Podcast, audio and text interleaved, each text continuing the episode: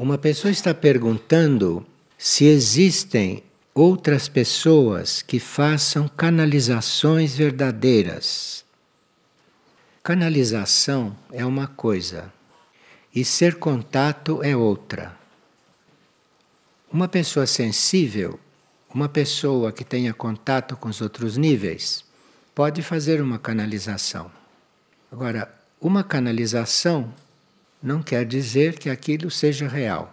Ela pode estar canalizando algo que vem do subconsciente dela mesma, pode estar canalizando algo que venha do seu inconsciente, pode estar canalizando algo que tenha ficado aí solto no espaço, alguma coisa que ficou gravada no éter planetário, ela fica canalizando e tem aquilo como real, como verdadeiro mas há quem canalize corretamente. Ser contato é outra coisa. Ser contato é aquele que a hierarquia aponta como seu intermediário. Então, um ser contato, ele não é um canalizador. Um ser contato é alguém que esteja em contato com uma hierarquia e que serve sendo intermediário daquela hierarquia. Então, qualquer um de nós pode canalizar alguma coisa. É só nós nos comunicarmos com o nosso inconsciente, com o nosso subconsciente, com os níveis imateriais e canalizamos tudo o que está lá. Que pode ser positivo e pode ser real, mas pode não ser. Agora, um ser contato é diferente. O ser contato é coligado com uma hierarquia e trabalha como contato. A responsabilidade de um ser contato é muito grande. Um ser contato que não segue, por exemplo, uma lei básica e fundamental, que é não cobrar, não vender aquilo que contata. Ele começou a vender, começou a cobrar, ele começou a comercializar aquilo, o contato se rompe, porque a hierarquia rompe o contato. Como ele é adestrado, como ele já tem prática de contato, como ele já sabe funcionar como contato, mesmo que a hierarquia tenha cortado, ele desvia aquilo para canalização. E pode até continuar, mas não como ser contato. Ele vai continuar canalizando, não contatando. Percebe a diferença? Então, quando existe um ser contato, ele tem responsabilidade pelo seu contato com a hierarquia. Qualquer desvio, aquilo é cortado. Bom, seres que canalizam existem milhares, mas segundo a hierarquia, neste momento só existem na superfície da Terra cinco seres contato. Cinco seres contato, que a hierarquia reconhece como contatos. Agora, canalizadores há muitos. Os canalizadores podem eventualmente se aperfeiçoarem, não a canalização, aperfeiçoarem a si mesmos, cuidarem de si mesmos e de estarem o mais doados possível e convictos de que devem ser puros, senão não podem se transformar num ser contato. Pureza de intenção e principalmente observância de certas leis. Então, segundo a hierarquia, existem cinco seres contatos encarnados. Agora, canalizadores existem muitos, felizmente. Porque um bom canalizador também é muito útil, muito importante, não? Mas um canalizador deve estar sendo observado, deve estar sendo acompanhado, quando se canaliza alguma coisa, deve haver alguém que confira, que confirme, que corrija, que supervise. Compreende a diferença? Nós não estamos diminuindo o valor dos canalizadores, apenas é diferente de um ser contato. Um ser contato, se comete um erro, a hierarquia eventualmente já corta, porque é de grande responsabilidade você estar em contato. Porque um contato é algo que flui, que desce em situações muito especiais, em situações de grande necessidade, então um ser contato deve ter noção da responsabilidade do que ele está fazendo. E um ser contato precisa ter muito cuidado, porque nem sempre o contato é em palavras. Nem sempre ele recebe aquilo em palavras, depende do seu mecanismo. Então, ser contato tem que ter muito cuidado, ser muito preciso, porque no ele colocar em palavras para nós o que ele captou de alguma forma, ele tem que ser muito exato, porque uma palavra trocada muda completamente o sentido daquilo que ele captou e daquilo que ele encontrou. E por isso, seres contatos são poucos. Agora, os canalizadores podem se aperfeiçoar, devem se aperfeiçoar, devem cuidar do que eles estão fazendo, não? Para poderem um dia estarem num contato direto com alguma hierarquia e serem um verdadeiro canal. O trabalho dos espelhos é outra coisa. O trabalho dos espelhos está incluindo a canalização, está incluindo o contato, mas o trabalho dos espelhos é um pouco diferente, porque a mônada deve ser da linhagem dos espelhos. Então, o trabalho dos espelhos é uma questão da mônada e da sua linhagem. Espelhos é uma linhagem, espelhos não é uma função apenas. Pode haver seres contato e pode haver seres canalizadores que podem estar sendo instruídos e passarem por algumas experiências no trabalho com os espelhos. Mas aí deve haver um ser verdadeiramente espelho, deve haver uma mônada espelho na condução desse processo. Quais são as leis importantes que você falou aqui agora para que a pessoa se torne um contato? Não se forma um ser contato. Um ser contato tem que ter uma relação interna com alguma hierarquia. E isso são coisas que não somos nós que fazemos e nem nós que providenciamos. Precisa ter esta relação interna. A própria hierarquia vai instruí-lo. A própria hierarquia começa a instruí-lo, começa a formá-lo. E aí depende do grau de formação que ele precisa. O ser contato pode não estar pronto. Ele é contato, mas precisa ser formado ou precisa ser aperfeiçoado ou ele viveu como ser contato há várias encarnações passadas, tem que retomar. Então a sua hierarquia tem que treiná-lo, tem que colocá-lo de novo na ativa. Enfim, cada caso é um caso. Uma pessoa diz que tem dificuldade em se concentrar na oração. E ela ouviu um CD no qual se fala da noite escura da oração. Então, há seres que oram, que oram sem perceber o que a oração está fazendo. É uma forma de orar muito árida, porque o indivíduo pode não ter a impressão do que está acontecendo, pode não sentir o efeito da oração pode não perceber os graus da oração, mas ele, na fé e obedientemente, ora. E esses vivem numa noite escura da oração.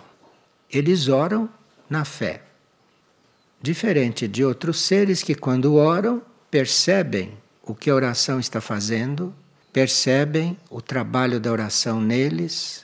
São diferentes tipos de orantes.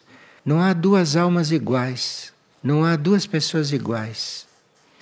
Não há nada igual neste mundo. Então, há aqueles que têm uma vida muito árida de oração. E esses devem persistir, sabendo na fé que eles estão orando e que a oração está acontecendo. E uma pessoa observou que depois que nós ontem estávamos falando da vida simbólica e da vida interna e a diferença entre elas, esta pessoa se lembrou do atributo número 2 da cura, que diz o seguinte: ordenar a vida com base na essência interna. Em uma frase, disse tudo que a gente levou ontem uma hora para dizer. Ordenar a vida com base na essência interna. Isto é, ordenar a vida não com base nas aparências, não com base na vida que está aí, mas ordenar a sua vida com base na sua essência interna. Esses atributos, um completa o outro, de forma que, se nós lemos lá, ordenar a vida com base na essência interna, isto pode não ser claro para algumas pessoas, mas ele prossegue estudando os atributos, que ele vai encontrar um atributo que explica este. Ou ele, às vezes, compreendendo um outro atributo, ele abre dentro dele portas para compreender este. Compreende? Então, os atributos a gente cita sim, a gente estuda um ou outro em separado, é sempre útil. Mas os atributos devem ser estudados todos, porque um completa o outro e um aprofunda o que o outro disse. E uma pessoa está perguntando por que não devemos pedir as hierarquias que nos orientem, que nos impulsionem, que nos guiem. Não foi isto que se falou. As hierarquias têm como tarefa fazer o trabalho delas, que é inclusive inspirar a humanidade, cuidar da humanidade nesse sentido. Agora, existem aquelas coisas que nós podemos já, por nós mesmos, ir vivendo e realizando. E estas coisas que nós já podemos por nós mesmos ir realizando, ir vivendo, ir desenvolvendo, estas coisas nós deveríamos começar a nos adestrar, fazer por nós mesmos. Porque assim não chamamos a atenção de uma hierarquia que está com processos universais para resolver para um caso pessoal nosso. Isto é o que se falou. Agora, nós vamos apelar para uma hierarquia só quando já fizemos tudo e mais um pouco por nós mesmos. Tudo e mais um pouco. Quando a gente acha que fez tudo, mais um pouquinho. Aí, se não consegue, se precisa, aí sim chama uma hierarquia. Não que a hierarquia não responda, a hierarquia responde imediatamente. Nós é que temos consciência de como devemos apelar para uma hierarquia. Porque sempre que a gente apela para uma hierarquia, nós estamos chamando a sua atenção, mesmo que ela seja onisciente, nós estamos ocupando a sua atenção com algo que nós mesmos poderíamos resolver. Aqui precisa ter o cuidado com o orgulho humano. Nós, por orgulho, podemos pensar que já sabemos resolver tudo. E aí não chamamos mais as hierarquias. E elas ficam nos olhando e até que ponto vamos chegar. Com esse orgulho. E aguardam, esperam porque isto tudo é uma escola. Então não há nada demais nós chamarmos uma hierarquia e pedimos ajuda. Se nós não podemos fazer aquilo, se já tentamos tudo e não pudemos fazer, chame, porque as hierarquias estão aí também para isso. É uma questão de consciência. Não há dois seres iguais, não há duas consciências iguais. É uma questão de consciência. Isto não quer dizer que a gente vá levar isso ao extremo vai levar isto ao, ao fanatismo e não se fala mais nada com a hierarquia. Está claro isso, né? Então, cada um deve saber qual é o seu ponto nesse sentido. E aqui uma pessoa está perguntando: quando um ser dedica sua vida ao estudo e ao aprofundamento dos cuidados com a saúde e com a cura das pessoas, como ele faz para subsistir? se ele não pode cobrar. Os seres que vêm ao mundo como curadores são mônadas da linhagem dos curadores. Não é qualquer um de nós que pode se aperfeiçoar em alguma coisa, em alguma terapia e vai ajudar os outros. Isso é outra coisa. Então a gente vai ser médico, vai ser terapeuta, a gente vai trabalhar nesse campo. E aí, se você está trabalhando nesse campo, você que sabe, não é? Como é que você vai sobreviver? Mais ou menos honestamente, não é? Mais ou menos humanitariamente, você que vai resolver isto. Essa é a sua escola. Agora, os seres que vêm ao mundo para ser curadores são mônadas curadoras, esses não precisam sequer pensar na sua subsistência. Eles vieram ao mundo para isso, essas mônadas estão encarnadas para isso e não tem sequer que pensar, não tem que se preocupar em nada, porque eles vieram para isso e o universo as mantém. Os curadores são mantidos. Não tem nem que pensar. Um curador que pensa na própria manutenção não é um curador.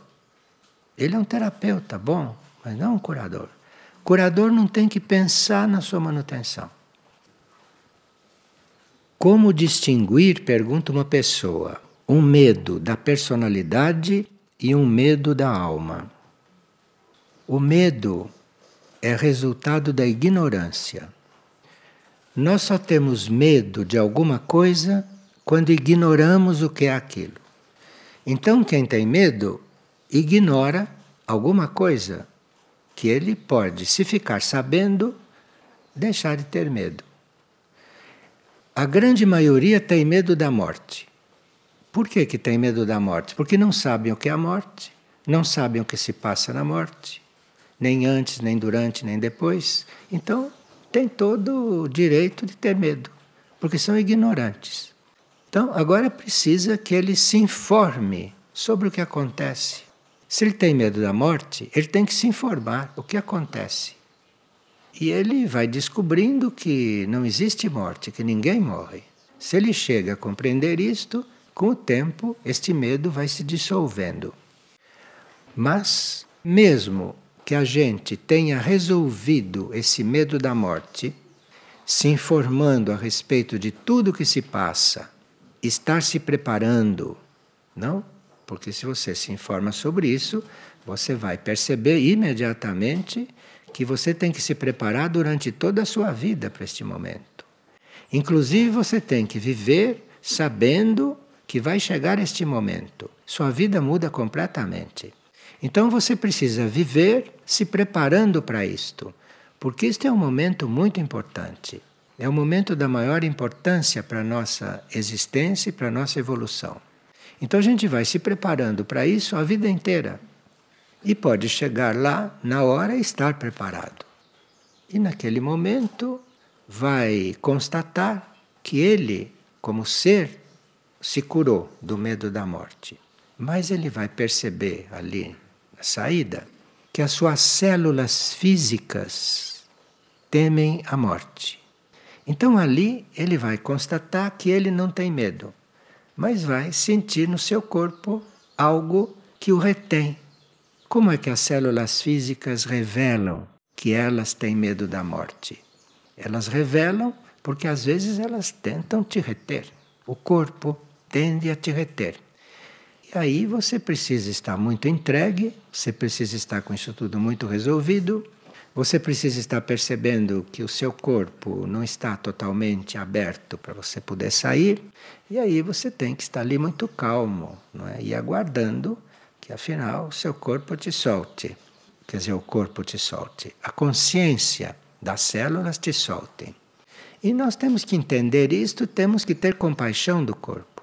Se na hora a gente já estaria lá fora e ainda está dentro do corpo e tem que dar uma mãozinha ali. Por que, que isto acontece? Porque as células têm consciência de que quando você sair, elas vão se dissolver. E para elas, para o entender delas, isto é uma morte. E elas não querem morrer. Elas sabem que o corpo vai se desintegrar. Elas sabem isso muito bem. Então, segura, segura. E mesmo que você esteja preparado, às vezes você tem que aguardar que o corpo te solte. Agora, medo da personalidade e medo da alma. A personalidade pode ter resolvido isto, a alma pode ter resolvido isto, mas o corpo, as células, ainda estão na sua consciência. E na sua consciência, na consciência do corpo, quanto mais você ficar ali, para ele é uma garantia de que ele continua existindo como corpo. Então nós teríamos que saber a verdade a respeito destas coisas. Porque a uma certa altura não basta que a gente tenha esse conhecimento. Quem está, por exemplo, para desencarnar, se encontra, em geral, num ambiente muito desfavorável. Porque fica aquela gente toda em volta, chorando, rezando, ficam todos num processo que você ali, se percebe aquilo, tem que ficar transmutando. Imagina, você tem que fazer um processo de caminhar para outros níveis de consciência e tem que estar ali transmutando as pessoas que estão chorando por você, as pessoas que estão. É esse nosso comportamento irracional. Porque se raciocinássemos um segundo, não ficaríamos em volta fazendo tudo aquilo. Em volta e depois também. Porque às vezes há lados etéricos que ainda estão dentro do corpo e fica toda aquela coisa em volta impedindo não que haja uma retirada tranquila de todos os corpos. Enfim, esta é a nossa civilização. Isto tudo é cultuado, porque as religiões vivem disso também, não é? As religiões se põem para ajudar e cobram, não é? Essa é a nossa civilização. Então nós teríamos que ir buscando a verdade para irmos nos liberando ao máximo destas coisas. Mas como humanidade podemos nos liberar até certo ponto, porque a humanidade é una e se os outros ainda são prisioneiros, você também é um pouco prisioneiro, porque você faz parte da mesma humanidade. Enfim, nós teríamos que, quando entramos no caminho, teríamos que estar muito atentos, porque temos trabalho o tempo todo. Cada coisa que acontece, você vê que tem um trabalho que fazer ali. E vai trabalhando. Às vezes aridamente, porque você vai trabalhando e não vê resultado. Mas não importa. Você está trabalhando e entrega. E a sabedoria do universo resolve as coisas. Como deve agir uma mãe que fica sabendo que seu filho de 22 anos sofreu abuso sexual aos 7 anos. E como ajudá-lo a superar o ódio e a revolta que ele ainda sente. Enquanto este rapaz nutrir ódio e revolta pelo que aconteceu, ele está sendo violentado até hoje. Ele está prolongando o que aconteceu através do ódio e da revolta. Então, precisa explicar para esse rapaz, pode até convidá-lo a vir aqui, porque uma coisa que dos 7 aos 22 anos está atormentando, talvez valha a pena ele fazer uma viagem até aqui, conversar com a gente, não? Porque esse abuso sexual, e isso ele deveria saber, pode ter sido um retorno kármico. Será que ele nunca abusou de alguém nas encarnações anteriores? Ele não sabe, porque não temos a leitura das nossas vidas passadas. E por que temos que aceitar as coisas como são? Porque as coisas como são são coisas nossas que estão retornando para nós resolvermos de maneira diferente. Então, se uma pessoa com sete anos de idade é violentado por abuso sexual, isto não pode acontecer se ele não tiver feito isto. Não nesta vida, mas às vezes numa vida longínqua e que para ele parece impossível ter acontecido. Mas ele teria que aceitar esta hipótese. Isto é uma hipótese que ele pode eventualmente estudar e pedir confirmação. Agora, manter ódio e revolta pelo que aconteceu, isto equivale a continuar acontecendo. E ele estar passando por isto de outra forma, através dele não compreender isto e dele não deixar isto lá para trás. Mas qual seria a maneira mais fácil de deixar esse ódio, essa revolta de lado? Isto depende de cada um. Tem seres que têm certos raios na personalidade que resolve isso logo. Quem tem primeiro raio e entende, manda o primeiro raio lá, apaga tudo e acabou. Agora, quem tem outros raios, às vezes tem outro processo. São processos mais demorados. Quem tem quinto raio, por exemplo, tem que ter explicação de tudo. Enfim, depende do raio do indivíduo. Agora, isso serve para nós todos. Nós temos que aprender a lidar com todos os raios. Então, Passou, passou. Pronto, manda o primeiro raio para lá, pronto. Dissolveu tudo. Acabou. Acabou, hoje é outro dia. Você fez essa experiência, passou por essa experiência, então você está experiente nisto. Agora veja bem, não vá fazer isto com outro. Não. Depois que você passou por isso, não vá fazer isto com outro. Vá ajudar alguém que está passando por isso ou que passou por isso. Nós temos que ser vivos, não sermos mortos olhando para trás. Temos que ser vivos. E se já adquirimos experiência em certos assuntos, por uma via qualquer, aquela experiência que está conosco, então nós estamos aptos a ajudar um outro naquele setor do qual já nos liberamos. Quando nós nos liberamos de alguma coisa, isto quer dizer que nós temos elementos para ajudar um outro a se liberar daquilo. Não porque sabemos falar com o outro e não. Você pode liberar o outro porque você já passou por isto, você já transcendeu, então você tem a energia desta transcendência. Você tem a energia, e esta energia que você passa para o outro é que o outro vai receber para fazer a parte dele. As coisas que nos acontecem, ou pode ser uma experiência nova, pela qual nós nunca passamos, então para nós é novo. Não temos só experiências que são repetições. Nós começamos também a ser treinados em coisas novas. Agora, estas coisas que nós consideramos eh, negativas, incômodas, eh, que nos fazem sofrer, isso tudo é retorno. Isso tudo é retorno. Não chega nada em você se não encontra em você uma energia correspondente. Para isso chegar a você, precisa ter algo em você que atraia isto. Senão isso não podia chegar. Então tudo que nos chega, somos nós mesmos que atraímos com coisas que correspondem àquilo que está dentro de nós.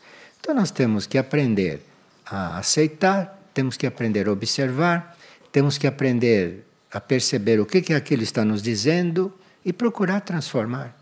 Procurar transformar para que ela não tenha que acontecer de novo, até a gente aprender a lidar com isto. Vocês notaram que a gente tem centenas de encarnações e faz as mesmas coisas nas centenas de encarnações? A gente faz as mesmas coisas vida após vida. Quer dizer que não está usufruindo da experiência daquilo.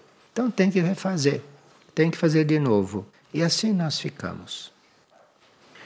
A humanidade está para entrar num outro tipo de tempo, no tempo real, que é um eterno presente, e aí isto vai ser resolvido na humanidade da superfície. Mas enquanto esta humanidade estiver no tempo calendário, nesse tempo que ela diz que passa, e enquanto ela estiver um pouco desconectada da sua parte interna e eterna, isto vai sempre acontecer. E aqui haja médicos, haja psicólogos, é? haja sono restaurador. Porque o sono é muito importante nesses casos. Nesses casos de traumas, nesses casos de experiências que ficam irradiando dentro do ser, psicologicamente, inconscientemente, subconscientemente, o sono pode ser muito valioso. Não o sono superficial, porque no sono superficial a gente fica sonhando com as coisas que deveria dissolver. Não no sono superficial. O sono profundo. Agora, nós que nos consideramos seres problemáticos, devíamos cuidar do sono de forma que pudéssemos estar o máximo possível em sono profundo e não viajando pelo astral, viajando pelo mental, depois voltando, despertando e continuando a vida. Cada um de nós pode ficar alguns minutos em sono profundo. A maioria dorme oito horas ou mais. Em oito horas de sono, se você ficar um minuto, dois minutos, três minutos em sono profundo, você está em contato com a pureza do teu ser. Você está em contato com o seu nível mais profundo, com seu nível menos contaminado. Você está em contato com aquilo que em você pode ser chamado de puro. Lá no fundo, no fundo, no fundo da sua consciência. Aquilo é o sono profundo. Então, em vez de nós adormecermos pensando na vida, pensando no dia seguinte, colocando questões, pensando e dormindo de cansado, você vai deitar, vai dormir, dizendo: Bom, vamos para o sono profundo. E pare com a tua mente, pare com tudo. Fique o mais quieto, o mais silencioso possível, para atravessar rapidamente estas zonas intermediárias e chegar o quanto antes no sono profundo. Porque aí você se preparou para ir para o sono profundo e, eventualmente, você não vai perder tantas horas. Você vai chegar lá. E aí, lá, você vai entrar em contato com aquilo que você tem de melhor, de mais puro. E é no sono profundo que nós vamos buscar a energia para viver no dia seguinte. Se nós não tocarmos o sono profundo durante longos períodos, nós vamos entrar num período de desvitalização e não vamos poder continuar vivendo por falta de contato com a nossa realidade. Então, aqueles que não têm contato consciente com a sua alma, saiba que se você tiver alguns minutos por noite no sono profundo, você está em contato com o que você tem de mais real. Então, aprenda a dormir. Aprenda a dormir, respeite o seu sono, não? E vá para o sono profundo de forma harmoniosa, porque ali vai se desenvolver em coisas muito importantes. Se nós não entrarmos alguns segundos em sono profundo, nós não temos energia para no dia seguinte estar. É de lá que vem a energia. Agora, aqui uma pessoa está dizendo qual é a sua tarefa depois que um seu relacionamento terminou. E que como é que ela vai fazer para ficar sempre em celibato, porque esse relacionamento que terminou para ela é um problema. Uma relação que termina é porque ela nunca existiu. Então, se você acha que viveu 30 anos com uma pessoa e aquilo terminou, Aquilo nunca existiu. Você não podia terminar. Aquilo nunca existiu. Você se enganou. Nunca existiu aquilo. Agora, se você está realmente se relacionando com alguém, se isto é real, aquilo está te transformando momento por momento. Então, quando você começa a se relacionar com alguém, dali para diante, aquilo jamais poderá ser igual. A não ser que vocês tenham ficado paralisados em cadeira de rodas naquela relação. Equivale a estar numa cadeira de rodas, numa relação. Porque começou uma relação real, verdadeira, de verdade, nenhum ser é igual em seguida. Então, quando a gente se coloca, estou falando agora desta lei matrimonial, não? Desta lei da terra.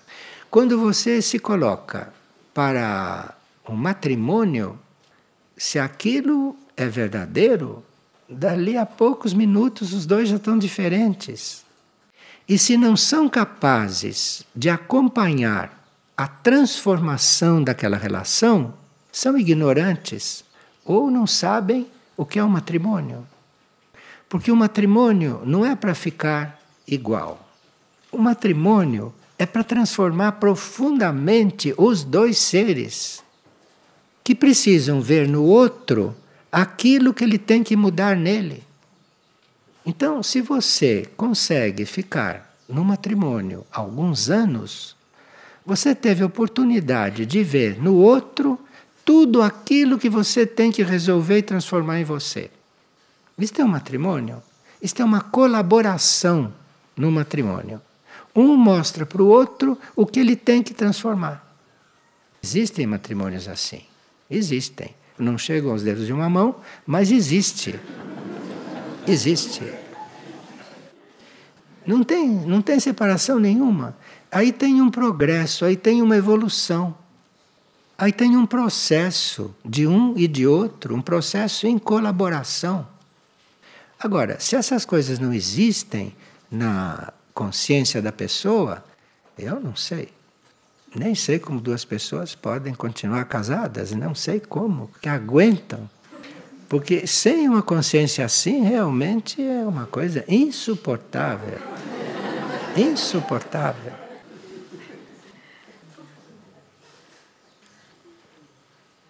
Pessoa pergunta: além das orações dos serviços aos reinos, o que mais podemos realizar para que o desmatamento, a matança dos animais e outras coisas possam ser amenizados? Que a informação passada pela consciência indígena no final da palestra de ontem nos indica que temos que fazer alguma coisa. Então, aparentemente, parece que nada podemos fazer além de orar. Pelo que está acontecendo no planeta, já estamos avisados que isto não tem como ser freado, isto tem um curso, isto tem um caminho, e nós temos que orar para que isto se desenvolva da forma mais amena possível. Possível. Porque de uma forma amena nunca vai poder acontecer que quando você destrói uma floresta, aquilo não pode ser ameno jamais mas pode ser da forma mais amena possível. E ela está perguntando como eu faço diante do desmatamento. Então, você sabe o que é um desmatamento? Você se dispõe a cuidar de uma planta, pelo menos uma planta. Cuide daquela planta da forma como você acha que é correto. Dessa forma, você está enviando para a vida vegetal uma mensagem. Isto é, que a humanidade não é toda igual. Assim como existem milhões de seres desmatando e vivendo desse processo destrutivo, que tenha um que cuide de uma planta como deve cuidar, aquilo de alguma forma está equilibrando uma balança. Está equilibrando uma balança e está amenizando um pouco a experiência da vida vegetal aqui na Terra. Agora, a matança dos animais, o que, que ela pode fazer? Os animais estão ainda com este karma, não é? E o que você pode fazer individualmente é não usar produtos animais. Você individualmente pode optar por isto. Você está fazendo a sua parte. Agora, mais que a sua parte, você não pode fazer, porque cada um deve fazer a sua. Então, parece que o desmatamento, a matança dos animais, não tem solução. Não tem solução em termos. Você individualmente não faça isso. Você faça o contrário com o reino vegetal e com o reino animal. E isto pode estar certo que vai pesar na balança. Agora, não adianta estar promovendo, fazendo campanha, falando, você tem que fazer aquilo que é o contrário do que está sendo feito. E naquela balança, naquela balança infalível, isto pesa. Aqui uma pessoa enviou algumas coisas do Diário de Santa Faustina e Devocionário à Divina Misericórdia. São livros muito importantes que Faustina deixou. Ela explica como é que ela dava os seus passos. Ela explica como ela dava os seus passos. Então, são diários muito interessantes. Ela dá as obras corporais e dá as obras espirituais que nos cabe organizar, que nos cabe desenvolver. Cada instrutor desse passa estas mensagens em um nível para nós. Porque as consciências têm vários níveis e, claro, que nem tudo o que um místico fala serve para todos. Serve para aqueles que estão se preparando para a experiência que ele está fazendo. Então, aqui, Faustina, como esses que eram verdadeiros nesse caminho, tinham inclusive a tarefa de salvar ou de purificar os monastérios cristãos. Porque os monastérios cristãos não partiram de um ímpeto verdadeiro, os monastérios cristãos partiram de um impulso muito verdadeiro da hierarquia, mas de quando em quando precisava surgir aquilo que se chama de santo, precisava surgir um santo que os restaurasse. Porque os monastérios eram habitados por seres humanos, então vão decaindo, decaindo, decaindo, decaindo, se os seres humanos não se mantêm. Então, de quando em quando, surgiu uma Santa Faustina, surgiu uma Teresa de Ávila, encarregada de salvar os monastérios, de salvar a vida monástica. Então, é muito interessante porque ela fala das obras corporais, por exemplo que para nós é muito claro.